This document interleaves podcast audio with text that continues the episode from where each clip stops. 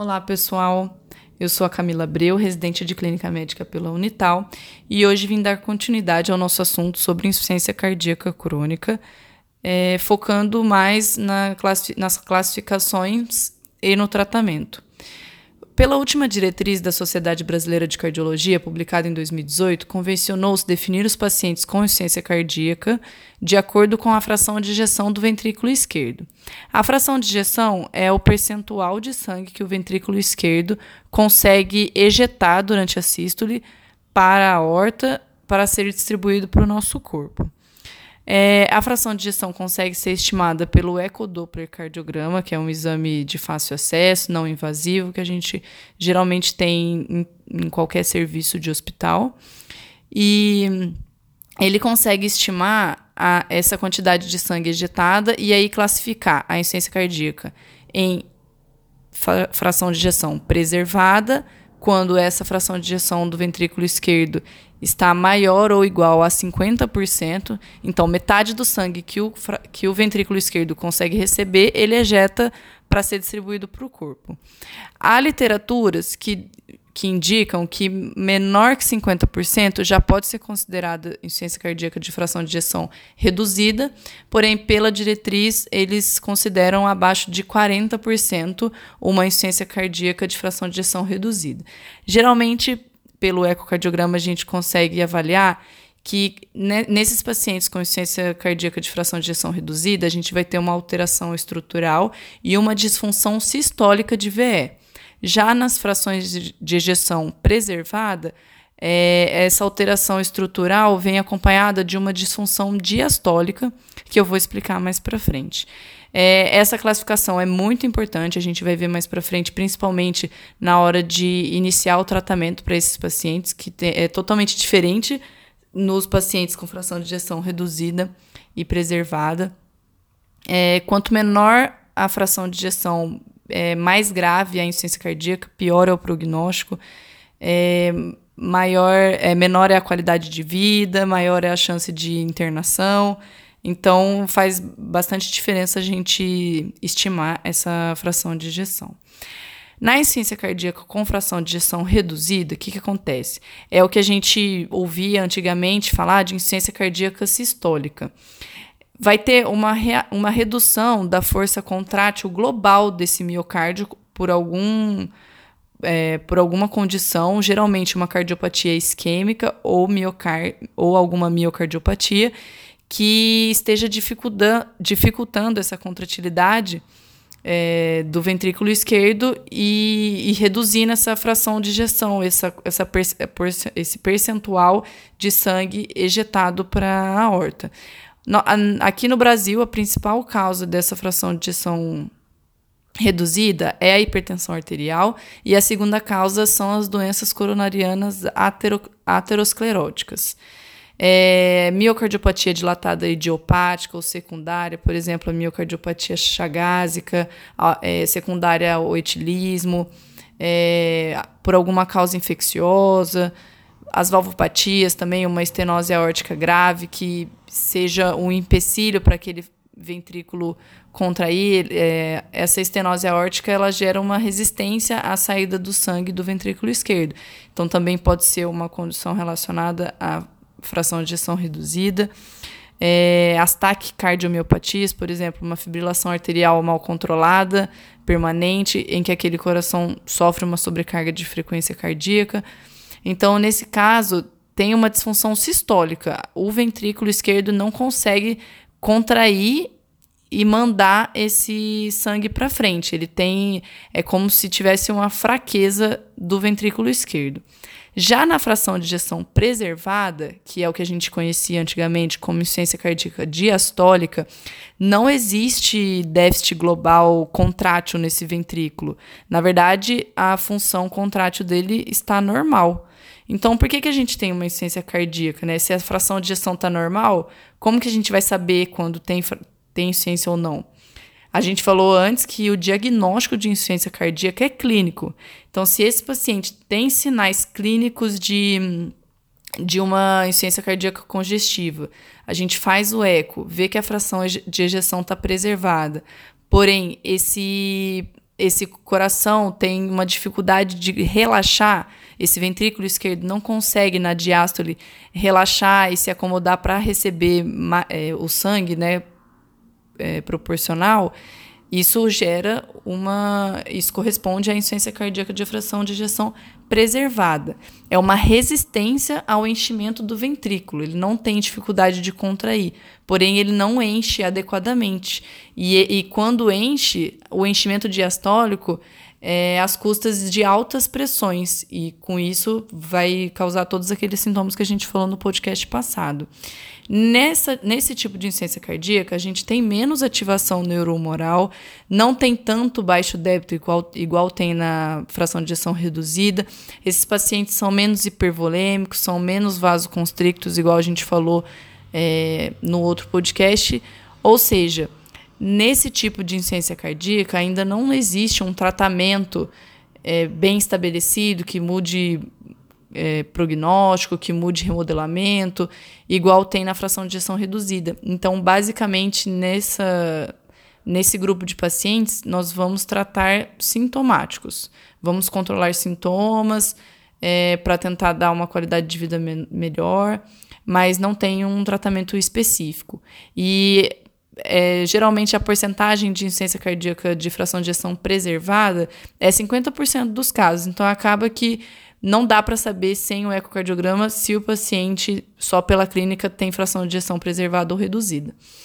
É, geralmente esses pacientes são mulheres idosas e hipertensas. A hipertensão arterial é a causa mais comum é, dessa fração de ejeção preservada, que é a hipertrofia ventricular é, concêntrica né, do ventrículo esquerdo. A hipertrofia do ventrículo esquerdo concêntrica, que é a hipertrofia da hipertensão arterial não controlada é a causa mais comum. Acaba que, com o tempo, é, essa pessoa acaba evoluindo para uma fração de ejeção reduzida, para uma insuficiência cardíaca de fração de ejeção reduzida quando não controlada a pressão arterial. Mas no começo, a hipertensão arterial sistêmica causa a, a insuficiência cardíaca de fração de ejeção preservada. Outras causas também, a doença coronariana aterosclerótica, a miocardiopatia hipertrófica hereditária, que esse, esse ventrículo hipertrofiado fica difícil de relaxar, é muito músculo, então ele não relaxa. Ou seja, ele, se ele não relaxa, ele recebe já pouco sangue. Ele recebe, ele não recebe o sangue suficiente, só que como ele não tem déficit contrátil, ele consegue ejetar uma porcentagem boa desse sangue, desse pouco sangue que ele recebe. Então, pelo eco, a fração de ejeção está preservada, mas não, é, esse sangue recebido não é o suficiente para aquele organismo. E, e também esse enchimento pelas, pelas altas pressões acaba gerando todos aqueles sintomas congestivos. As miocardiopatias restritivas também, por exemplo, por doença infiltrativa, amiloidose, sarcoidose, pericardite constritiva, tudo, todas são causas de fração de ejeção preservada. Temos a classificação é, em relação à gravidade também dos sintomas, que é a classificação funcional segundo o New York Heart Association, que temos da classe 1 à classe 4. Na classe 1, o paciente não tem sintomas nenhum. Na classe 2, ele faz atividades físicas habituais que causam sintomas, mas tem uma limitação leve no, no dia a dia. A classe 3, as atividades físicas menos intensas que as habituais já levam a sintomas, tem uma limitação importante, mas em repouso ele fica confortável. A classe 4 já é a incapacidade para realizar qualquer tipo de atividade sem apresentar o desconforto. Ele tem, ele apresenta sintomas inclusive no repouso. É, tem relação prognóstica também, quanto pior, maior a classe, né? Quanto mais perto da classe 4, pior e mais é, pior o prognóstico. E essa classificação também auxilia no, no tratamento, para saber o que, que a gente vai iniciar dependendo de cada classe do paciente. A classificação de acordo com a progressão da doença, é, em, é, de acordo com a American College of Cardiology, são os estágios da insuficiência cardíaca, que a gente tem os estágios A, B, C e D. O estágio A, aqui ele vai enfatizar o desenvolvimento e a progressão da doença. No estágio A, o paciente tem risco de desenvolver insuficiência cardíaca, mas ele ainda não tem doença estrutural nem sintomas. Então, nesse, nesse caso, é, no estágio A, a gente começa a abordar os fatores de risco que o paciente apresenta para desenvolver a insuficiência cardíaca. Então, controle da pressão rigoroso, controle do diabetes, da obesidade, é, etilismo, cessar tabagismo, controlar o colesterol.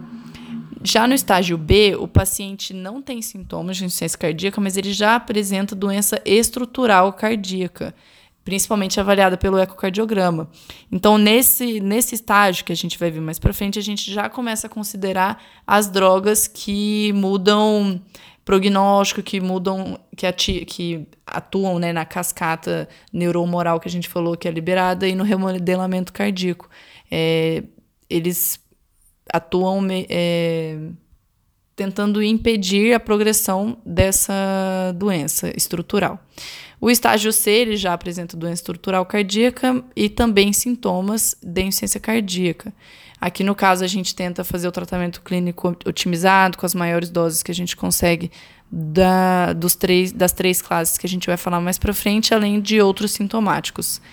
E no estágio D, que já, já é aquela insuficiência cardíaca refratária ao tratamento clínico, que não responde independente do, da terapia clínica otimizada, que aí já requer uma intervenção especializada, um parecer do especialista, dispositivos é, ou transplante cardíaco ou dispositivos de assistência ventricular, tipo cardiodesfibrilador implantável, né, cardíaco.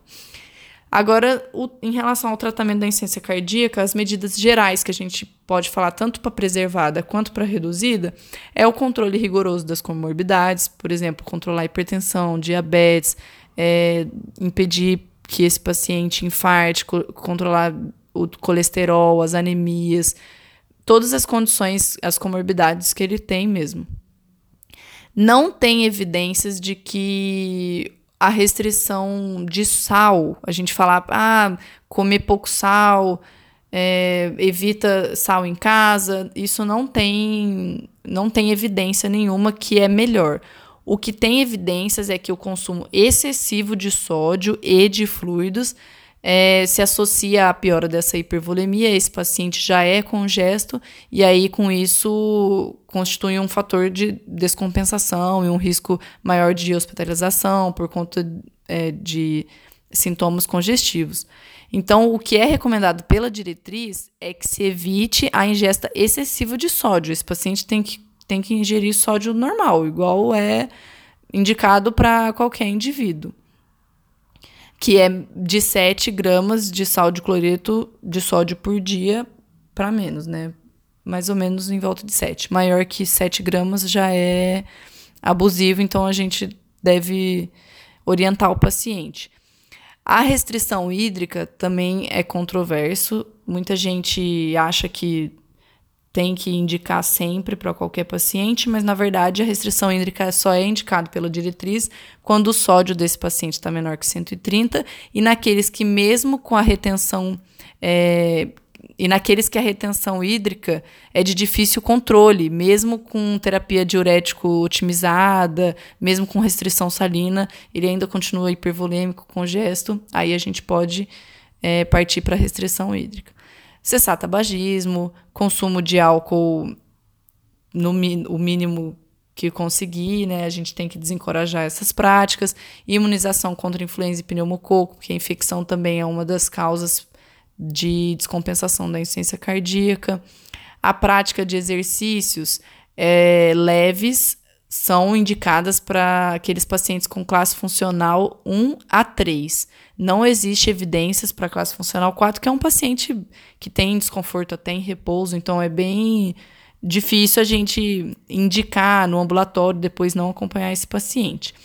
Na insuficiência cardíaca de fração de ejeção reduzida, a tendência de redução da mortalidade a, a, as atividades, a prática de exercício leva à tendência de redução de mortalidade e da taxa de hospitalização, melhorando a qualidade de vida. Então, isso realmente muda também prognóstico, mas quando bem indicado e bem supervisionado. É, agora, em relação ao tratamento específico farmacológico, a gente vai dar enfoque aqui ao tratamento da insuficiência cardíaca reduzida, que é o que mais tem estudo, que é o que tem é, terapia que realmente altera a sobrevida desses pacientes na, do que a fração de gestão preservada.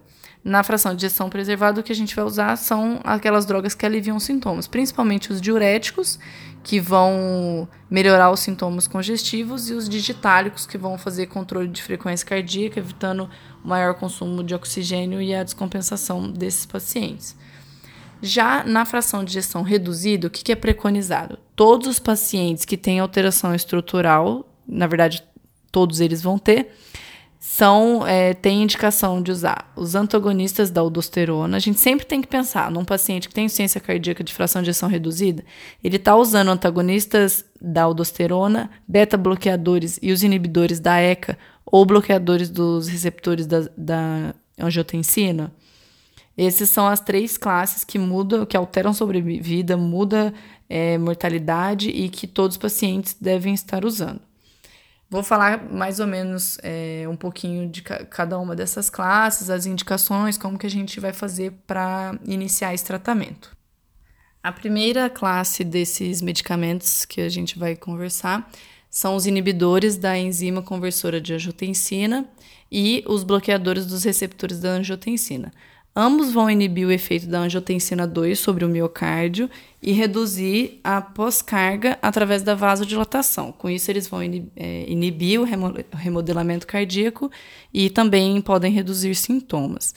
Quando que a gente vai utilizar o IECA pela diretriz? Em todos os pacientes portadores de insuficiência cardíaca de fração de ejeção reduzida, ou seja, do estágio B em diante.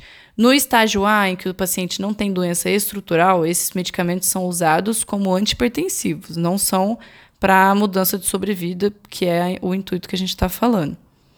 E quando, são, são medicamentos que, por levarem à vasodilatação, acabam causando muita hipotensão. Então, como que a gente vai usar esses, os IECAS ou os BRAS? Ou um ou outro que eles agem praticamente na mesma na mesma, na mesma cascata, né?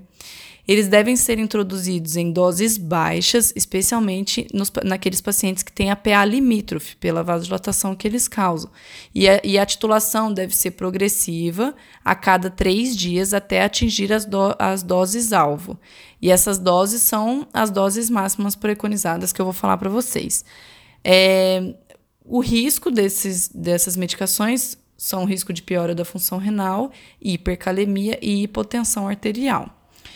Nós temos como modelos né, que podemos usar o captopril, todo mundo conhece. Geralmente a gente começa com 6,25 miligramas três vezes ao dia, tentando atingir progressivamente, a cada três dias aumentando a dose, titulando conforme a aceitação do paciente, até 50 miligramas três vezes ao dia. O enalapril, a gente começa com 2,5 miligramas duas vezes ao dia até atingir a dose máxima de 10 miligramas duas vezes ao dia. Esses são os mais conhecidos. Depois temos o lisinopril, ramipril, é, que são usados mais em termos ambulatoriais, né? O captopril e enalapril a gente vê muito no âmbito hospitalar, principalmente na residência. E pela nova diretriz, é, a gente pode aceitar essa alteração da função renal até um máximo de aumento da, no valor da creatinina até 3 miligramas por decilitro, ou um aumento de até 50% da creatinina basal do paciente, ou a, um clearance estimado até 25 é, ml minuto por metro quadrado, sem necessitar reduzir a dose desses fármacos. Então, se o paciente tinha uma creatinina basal de 1, essa creatinina foi para 1,3, eu não, não preciso desesperar, não preciso fazer nada. É, se ele tinha uma creat 2,5, ela foi para 2,8, eu ainda consigo to tolerar, porque até 3 ele fala que não precisa reduzir. Então, quando que eu não vou usar esses medicamentos? Nem os IECA, nem os BRAS? É, quando o potássio sérico for maior que 5,5, quando essa, quando essa creatinina sérica for maior que 3,5, ou o clearance de creatinina basal do paciente for menor que 20, quando ele tiver uma, uma pressão arterial sistólica menor que 80, quando ele tiver hipovolêmico, quando tiver intolerância aos IECA, tipo uma tosse importante, que incapacitante, ou história de angioedema com o uso do IECA, Na gestação eu não posso usar e no caso de estenose bilateral de artéria renal ou estenose unilateral no caso, em casos de rim único. Os pacientes negros é, tendem a responder menos aos IECA do que os brancos. E os bloqueadores do receptor da angiotensina eu vou usar quando o paciente tiver intolerância aos IECAs. Geralmente eu vou, vou preferir os IECAs. E aí os BRA que a gente tem é a losartana, conhecida por todo mundo, que a gente começa também na dose inicial de 25 a 50, de uma a duas vezes ao dia, até uma dose máxima de 100 a 150 miligramas ao dia. Tem a valsartana, 40 a 80 miligramas uma vez ao dia, até a dose máxima de 320 miligramas, e a candesartana, que a gente começa de 4 a 8 miligramas uma vez ao dia, até a dose alvo de 32 miligramas por dia. Nos casos de uma hipercalemia persistente ou uma função renal muito importante que me impeça a iniciar o IECOBRA, eu terei como terapia é, alternativa, vasodilatadora, os nitrato, o, nitrato associado com a hidralazina, principalmente nos negros, eles tendem a responder melhor. O alisquireno é um remédio que vem sendo estudado na ciência cardíaca como substituto dos IEC-BRA. Ele é um inibidor direto seletivo e potente da renina, bloqueia a conversão da, do angiotensinogênio em angiotensina 1 e reduz os níveis de atividade plasmática da renina, angiotensina 1 e angiotensina 2. É, no estudo Aloft, que ele põe no, na diretriz, foram estudados os casos de pacientes que usaram IECA mais alisquireno versus só os, eh, versus pacientes que usaram só o IECA e foi evidenciada uma redução do NT-proBNP sérico nesses pacientes classe funcional 2 a 4, é, que usaram associação do alisquireno, mas não, não teve avaliação de morbimortalidade, então ainda não é um remédio liberado, mas está em estudo ele seria interessante porque ele, ele ativa, ele começa a, a inibir a cascata lá na renina. Então, no começo de toda a ativação do sistema renina-angiotensina-aldosterona, que é o principal problema na insuficiência cardíaca, ele atua no primeira, na primeira escadinha. Os beta-bloqueadores seriam a segunda classe de drogas necessárias e essenciais na insuficiência cardíaca de fração de ejeção reduzida. Eles inibem o efeito crônico direto da noradrenalina sobre o miocárdio e reduzem o consumo miocárdico de oxigênio. E quando que eu vou utilizar? Em todos os pacientes a partir do estágio B. Nos pacientes com história prévia de AM e de síndrome coronariana aguda também a gente acaba utilizando que é preconizado no infarto, né? Mas aqui no caso da insuficiência cardíaca de fração de ejeção reduzida, todos os pacientes que têm doença estrutural é, vista pelo eco. E nesse caso, não, de, é, não é qualquer beta-bloqueador que a gente pode usar. Os beta-bloqueadores usados e estudados que realmente alteraram a mortalidade foram carvedilol, que é o principal que causa hipotensão, o bisoprolol, o succinato de metoprolol e o nebivolol. Esses remédios também devem ser iniciados em doses baixas e irem aumentando progressivamente a cada duas semanas, conforme tolerância do paciente, é, até as doses máximas alvo preconizadas. Se houver acentuação dos sintomas desses pacientes, deve-se antes é, de tirar o beta-bloqueador e achar que ah, ficou hipotenso ou não está tolerando o beta-bloqueador, é preferível ajustar a terapia diurética, ajustar a terapia vasodilatadora, é, reduzir a dose ou otimizar de alguma forma, do que já diretamente suspender esse beta-bloqueador de tão importante que ele é na, na parte da, da alteração do remodelamento cardíaco. É, então, quando que eu não vou usar? Em casos, é mais bom senso aqui. No caso de uma IC descompensada grave, em pacientes que têm asma, broncoespasmo, tem doença pulmonar importante, porque o beta-bloqueador é, age também nos receptores beta da, da via aérea. Em caso de uma bradicardíaca importante, hipotensão arterial importante, sintomática, né, pelo, pelos efeitos colaterais do beta-bloqueador. Ele reduz frequência, reduz pressão. É, mais pacientes com pneumopatia e mesmo os asmáticos, a diretriz ainda coloca um adendo em que podem ser tratados com beta-bloqueadores, mas a gente vai dar preferência àqueles de maior seletividade beta-1, por exemplo, o bisoprolol e o nebivolol.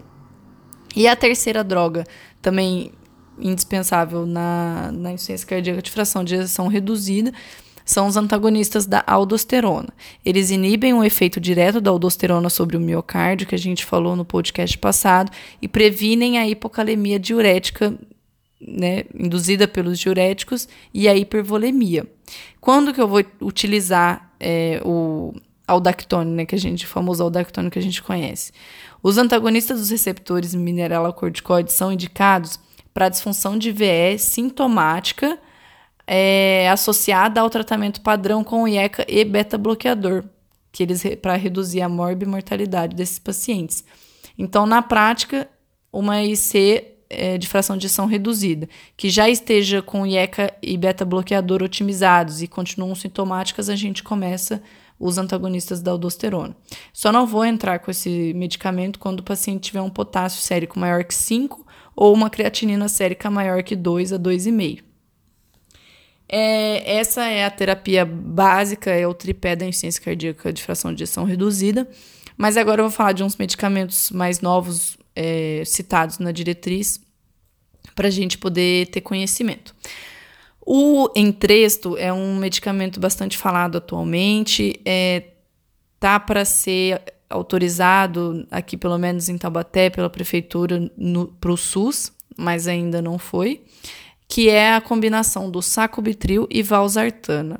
Sa a valsartana a gente acabou de falar, ele é um bloqueador do receptor da angiotensina e o sacubitril é um inibidor da neprilizina. O que, que é a neprilizina? Ela é uma enzima que degrada os peptídeos natriuréticos, a bradicinina e outros peptídeos. Só que esses peptídeos que ela degrada, na verdade, eles são contrarregulatórios àquela cascata que a gente viu que causa um remodelamento cardíaco. Então, na verdade, no fundo, eles seriam benéficos. Então, o sacubitril inibe a neprilizina, reduzindo a degradação desses peptídeos natriuréticos, da bradicinina, que, na verdade, são contrarregulatórios da, dos fatores neuromorais que liberam no remodelamento cardíaco. E quando que eu vou utilizar? Ele é recomendado, recomenda-se a troca do IECA e BRA para o entresto, que é o sacubitril mais valsartana, naqueles pacientes com IC de fração de ejeção reduzida que persistem sintomáticos mesmo após o emprego dos bloqueadores neuromorais em doses otimizadas, que são os IECA, os beta-bloqueadores, é, principalmente o Zieca. Então, se eu estou com um paciente que está com, com dose de ECA máxima, está com dose de beta-bloqueador máxima, tá, já está com o dactone otimizado e ainda continua sintomático, eu estou é, respaldado pela diretriz a trocar, a tentar é, a troca né, do IECA para o entresto para avaliar essa melhora sintomática. A dose do sacubitril valsartana inicial é de 24 barra 26 miligramas, duas vezes ao dia, até a dose alvo de 97 barra 103 miligramas duas vezes ao dia. Também devo começar com a menor dose e otimizar de acordo com o paciente, né, de acordo com a sintomatologia do paciente. As, do as doses devem ser aumentadas progressivamente a cada duas a quatro semanas, com sempre monitorando a função renal, os eletrólitos, sintomas hipotensores, é, até atingir a dose alvo. Só que, para eu começar a, o entresto, se esse paciente já tiver em uso de IECA, eu preciso primeiro suspender o IECA e eu espero 36 horas da última dose do IECA para eu começar o entresto. Eu não posso associar as duas drogas, ou então eu tiro hoje e já começo hoje o entresto por conta da, do maior risco de efeito colateral que esse paciente pode ter. Em relação aos BRA, não tem problema. E paciente também que é intolerante à IECA, já tentou usar, não consegue, o entresto pode ser usado nesses pacientes com história de angioedema, de tosse importante. Para aqueles pacientes com insuficiência cardíaca de fração de ejeção sintomática que não podem fazer uso de eco ou BRA por algum motivo, uma hipercalemia refratária, uma insuficiência renal importante, eu posso fazer a troca, igual a gente falou anteriormente, pela associação da hidralazina com nitrato, que é uma combinação vasodilatadora bastante eficaz também, principalmente na raça negra, ou em pacientes com IC de fração de ejeção reduzida, classe funcional 3 e 4, que permanecem sintomáticos apesar dos diuréticos otimizados, do IECA otimizado, do beta-bloqueador otimizado, eu posso optar pela associação da hidralazina com nitrato.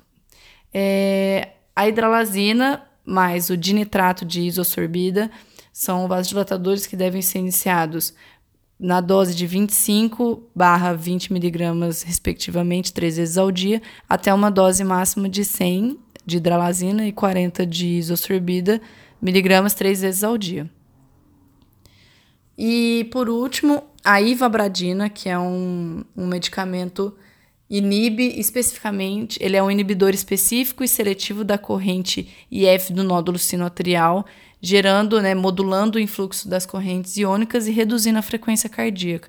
Então, quando que eu vou utilizar esse medicamento? Em pacientes com classe funcional 2 e 3, é, com disfunção sistólica, em, já em uso de terapia otimizada, mas que permanecem sintomáticos e com ritmo sinusal com frequência maior que 70 batimentos por minuto. Nesses pacientes, eu posso tentar a associação da ivabradina para melhor controle de frequência, consequentemente melhor controle sintomático e mortalidade, né, também.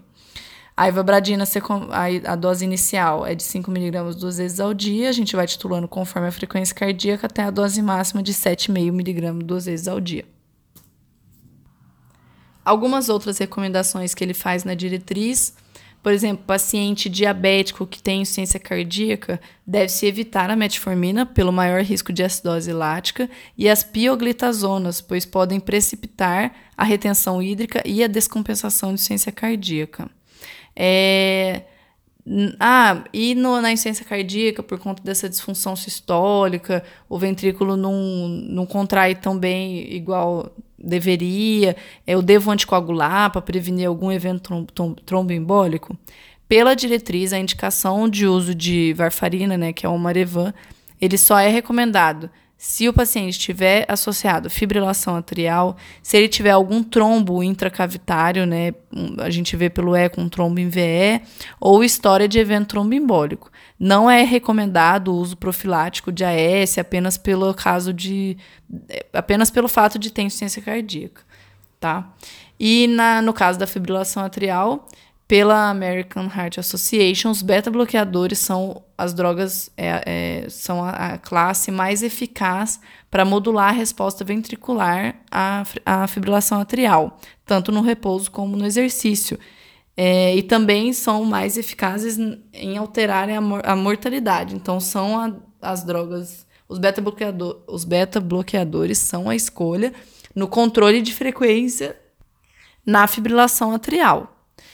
É, a dicoxina tem uma melhor resposta ventricular no repouso, mas os beta-bloqueadores, tanto faz, tanto no repouso como no exercício, eles são eficazes. E em caso de contraindicação aos beta-bloqueadores e aos digitálicos, eu devo usar a amiodarona. Nunca usar os bloqueadores de canal de cálcio não de hidropiridínicos em caso de disfunção ventricular pois eles pioram essa função ventricular. Então, verapamil e diltiazem para controle de frequência de FA na, naquele paciente idoso que tem uma disfunção ventricular, isso não pode. E tomar sempre muito cuidado com a associação nesses pacientes. Tem insuficiência cardíaca, tem fibrilação atrial, frequência cardíaca de difícil controle, aí tem associado beta-bloqueadora, mildarona, diltiazem. Essa associação é bastante perigosa podendo levar a um bloqueio atrioventricular total, o paciente é, aumenta o risco de morte súbita. Então, por, por enquanto é isso. Ah, essa foi a, essas foram as principais orientações da última diretriz da Sociedade Brasileira de Cardiologia sobre a insuficiência cardíaca de fração de ejeção reduzida. É uma prática bastante frequente, principalmente nas enfermarias.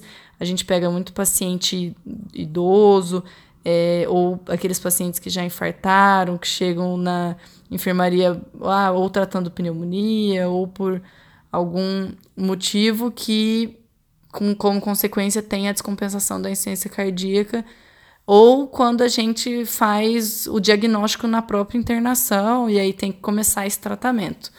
Então, sempre que se deparar com um paciente com insuficiência cardíaca de fração de gestão reduzida, tem em mente é, e, e, olhar na prescrição. Se, se não tiver prescrito IECA, beta-bloqueador e aldactone, sempre questionar o porquê, porque essas drogas são essenciais no tratamento desses pacientes. Muito obrigada, até a próxima.